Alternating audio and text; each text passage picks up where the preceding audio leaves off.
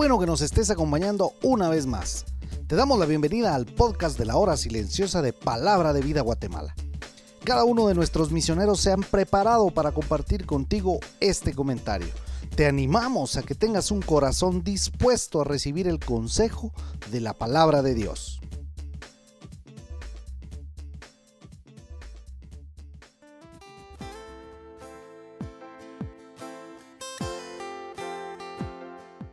Qué bendición llegar a tu casa por este medio. Mi nombre es Ronnie King y nos agrada mucho que estés con nosotros en este podcast de la hora silenciosa de Palabra de Vida, Guatemala. Hoy estaremos meditando en el Evangelio de Juan capítulo 5 de los versículos 30 al 47. La persona de Jesús siempre fue cuestionada por sus enemigos. En este caso, esta discusión se da porque había sanado a un paralítico y la había hecho en un día de reposo. Según el verso 19 de este capítulo 5, el Señor les dice a sus acusadores que todo lo que Él hace lo hace porque lo ve hacer a su Padre. Para complementar toda su defensa, Jesús apela a la palabra. En el libro de Deuteronomio capítulo 19, versículo 15, dice que no se tomará en cuenta un solo testigo en cualquier ofensa cometida, sino tendrán que ser más de dos. Con eso en mente, Jesús les da a los fariseos una serie de testigos por el cual había hecho este milagro. Y en este relato Jesús nos da como mínimo cinco testigos que aprueban el trabajo que realizaba. El primero de ellos es la persona de Juan el Bautista. Él daba testimonio de quién era Jesús. Juan confrontó a los fariseos y les mostró el camino. Les preguntó, ¿quién les dijo que huyeran de la ira venidera? Dice el pasaje que Juan era una antorcha que ardía y alumbraba, pero él solo estaba preparando el camino.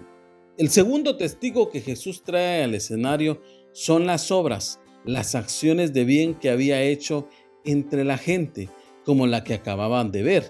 El paralítico ahora caminaba. Esas eran las obras que el Padre le daba para hacer y daban testimonio de él. Pero a los fariseos no les interesaba por el legalismo que vivían.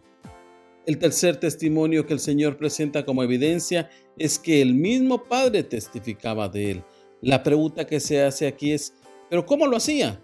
Jesús dice, Ustedes nunca oyeron su voz, ni le han visto, ni escudriñan su palabra. Las escrituras decían que el Mesías vendría, pero ellos, los fariseos, no le creyeron. Como dice en uno de sus versículos anteriores, a lo suyo vino y los suyos no le recibieron. Los judíos no tenían pretexto. El Antiguo Testamento lo decía y el Padre daba testimonio de esto. Y precisamente ese es el cuarto testimonio que Jesús presenta como evidencia en su palabra, la Biblia. Y esta evidencia es tan importante porque dice que se debe estudiar la palabra, porque en la palabra de Dios hay vida eterna. Y aunque ellos tomaban partes de ellas, no se daban cuenta que el autor principal, el motivo de la palabra de Dios, es la misma persona de Cristo. Y como último testigo, Jesús llama al mismo Moisés. Jesús les dice, yo no les acuso, el que les acusa es Moisés. Si le creyeren a Moisés, me creerían a mí, pero como no creen lo que él escribió, ustedes nunca me creerán a mí. Sabes, por eso vívelo. En la Biblia encontramos muchas más evidencias de que Cristo es Dios. Si nos preguntaran qué otros testimonios o evidencias podemos nosotros como creyentes presentar ante tan grande nube de testigos que hoy día tenemos, ¿cuál sería nuestra respuesta? Dios demanda al cristiano de hoy no solamente tener evidencias de que Cristo es Dios, sino a vivir un evangelio práctico que muestre a Jesús como el único camino al cielo.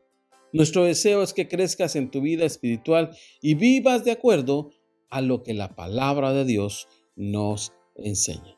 Que el Señor te continúe bendiciendo.